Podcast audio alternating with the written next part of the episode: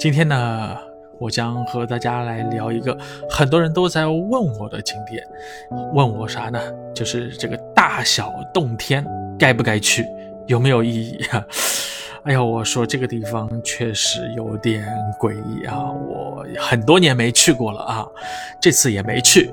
但是呢，我上上一次啊，跟就是我们公司啊接了一个团啊，是安排他们去的。但是呢，这个地方我个人觉得，如果说你是第一次来海南，可以去看一下。但是说你来很多次了，那就算了吧，这个地方就忽略不计，或者说你海南基本上其他海岸都走过了。这个地方也可以忽略不计啊。那么大小洞天到底是什么呢？跟大家来简单的说一下啊。大小洞天，古代称为鳌山，或者说是大小洞天啊。其实呢，就是和南山景区相邻的一个景区。我个人觉得啊，南山和大小洞天是共享着一座山啊，它叫鳌山。只不过呢，一部分。被开发成了南海观音景区，主打佛教；另一部分呢就被开发成了大小洞天景区，主打道教。啊，我可能讲的比较坦率，比较直啊。事实上就是这样，只不过呢，这里呢出名是因为这里有了一个八百多年前的传说，这么一个历史，就是呢道家仙人隐居和修炼炼丹的地方。啊，听上去比较有意思啊，比较神秘，所以呢，你可以到这边来看一下。很多人第一次啊看到这个名字，看到这个介绍啊，觉得这个地方可以去看看洞啊，是吧？可以去感受一下仙人炼丹或者说是修炼的地方，是吧？那么，如果你真这么想的话，是大错特错啊，因为这个地方连个洞，不要说洞了，连个窟窿都没有，所以呢。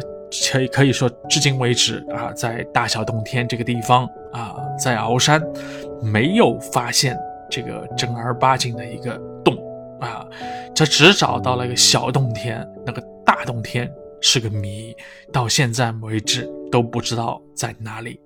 所以呢，你就要在这个地方啊，最最重要的就是听导游好好的跟你说一说，好好的跟你。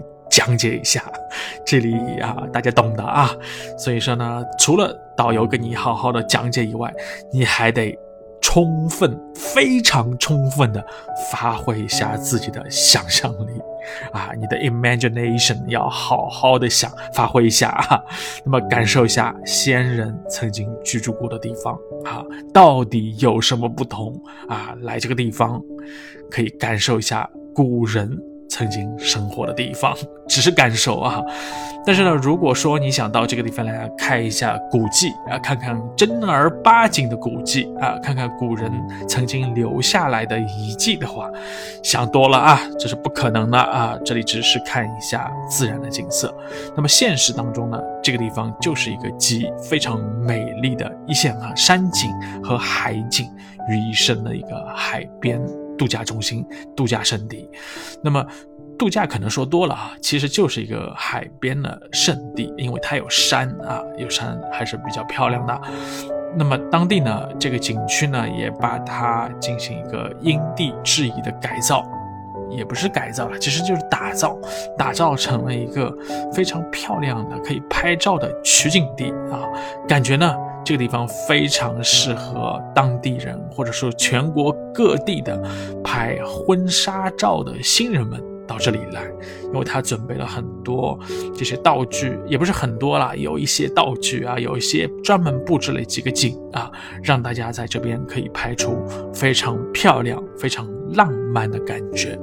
但是我想了一下啊，这些景未必是他们景区做的，可能就是某一个。